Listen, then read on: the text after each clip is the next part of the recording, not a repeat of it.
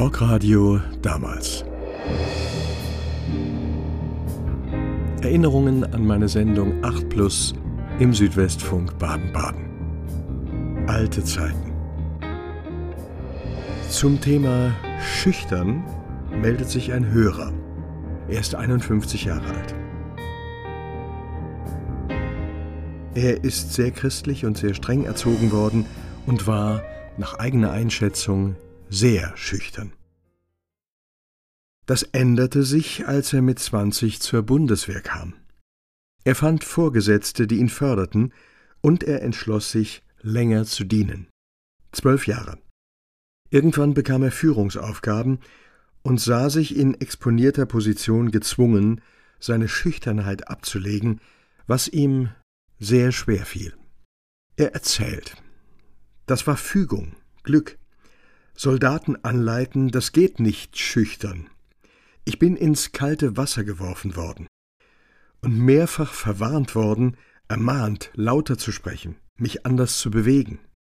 Ich glaube, ich weiß, was Sie meinen.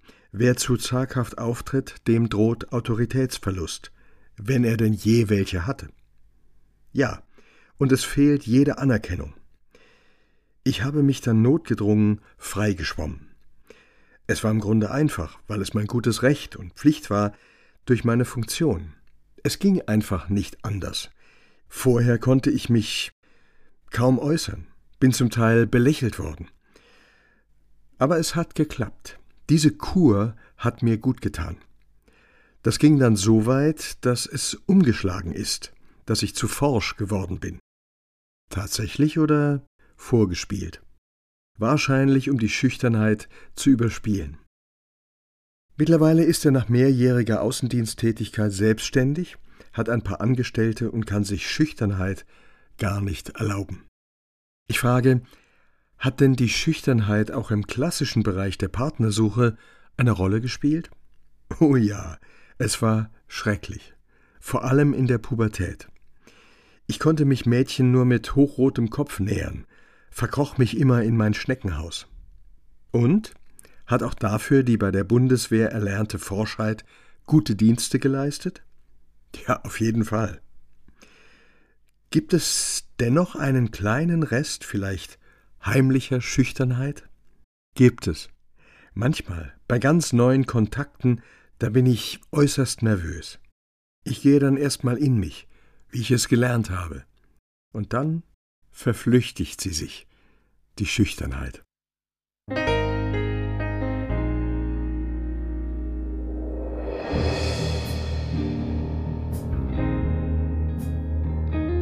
Schüchtern. Ein Hörer Mitte 20 meldet sich. Ihm ergeht es immer wieder ähnlich mit Frauen, die ihn faszinieren.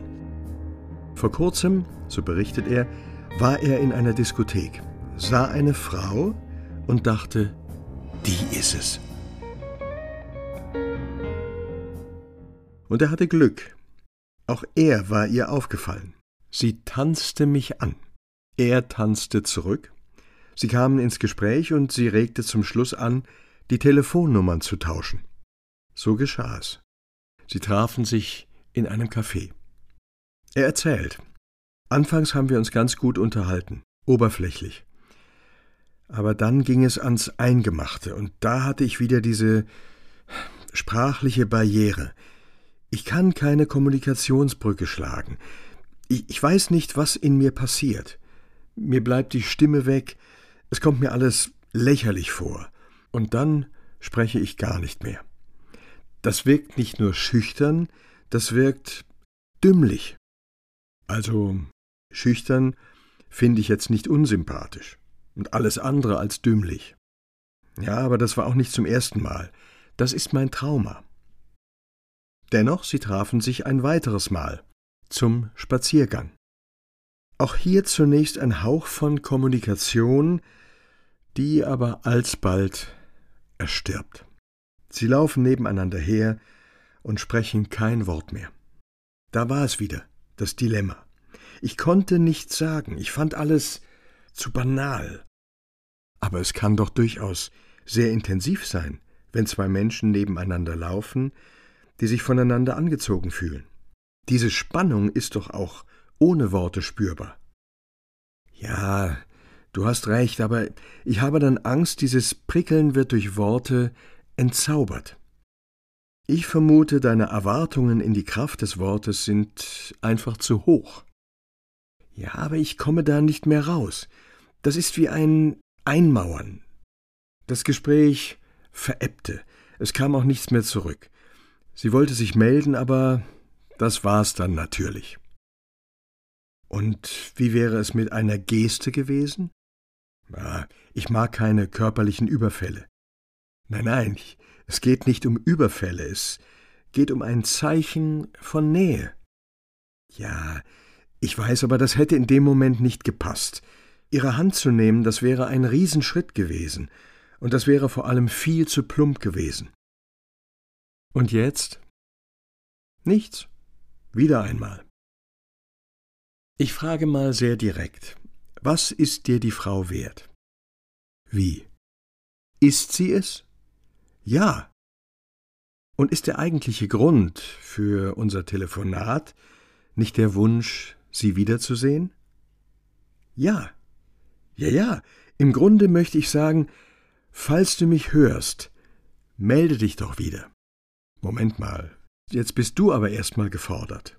Lass dir was einfallen, das muss nichts Großes sein, irgendetwas Symbolisches, was eure letzte Begegnung auf den Punkt bringt. Hm. Ist sie es? Ja. Dann begreif das als Chance.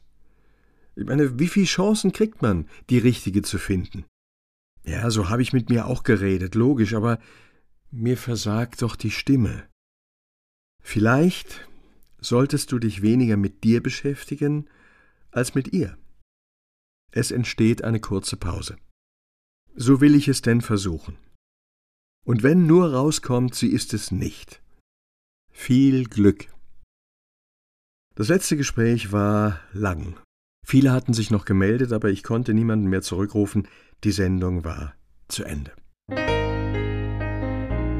Am nächsten Tag hieß mein Thema Schade. Ich telefoniere mit Hörern, die dieses Wort ihr Leben lang begleitet. Ich telefoniere mit Hörern, die dieses Wort aus ihrem Wortschatz verbannt haben, weil es zu sehr in die Vergangenheit gerichtet ist. Und ich telefoniere mit ihr. 19 Jahre alt. Ich kann es zuerst nicht glauben, als ich die Nachricht von meinem Telefonisten erhalte. Da behauptet eine Hörerin tatsächlich, sie sei die Frau, die meinem gestrigen Hörer die Sprache verschlagen hat. Die will ich, sofort. Sie ist ein bisschen nervös, hat das Gespräch am Vorabend gehört.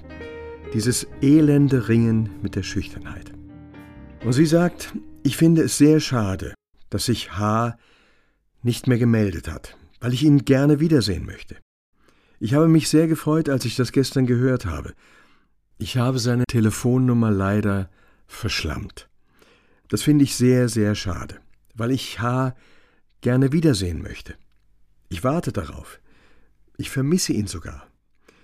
Also, wenn du das jetzt hörst, H., ruf mich an. Lass uns heute tanzen gehen. Dort, wo wir uns kennengelernt haben. Nach einer kurzen Sprachlosigkeit meinerseits will ich nun dafür sorgen, dass diesmal nichts daneben geht. Ich frage Sie, hat H. denn Ihre Nummer? Ja. Sicher. Ich meine, Sie haben seine ja auch verschlammt. Also, nur für den Fall, sollte er sie nicht haben. Klar, dann sage ich sie jetzt noch mal schnell. Moment, nein, bloß nicht. Wer weiß, wie viele sich plötzlich als H fühlen. Wir machen es anders. H soll uns anrufen. Er soll sich hier bei mir im Sender melden unter der bekannten Telefonnummer. Und, ich sage es gleich dazu, wir kennen ihn schon ein bisschen. Will sagen, Trittbrett Haas haben keine Chance. H hat sich nicht gemeldet. Bei uns jedenfalls.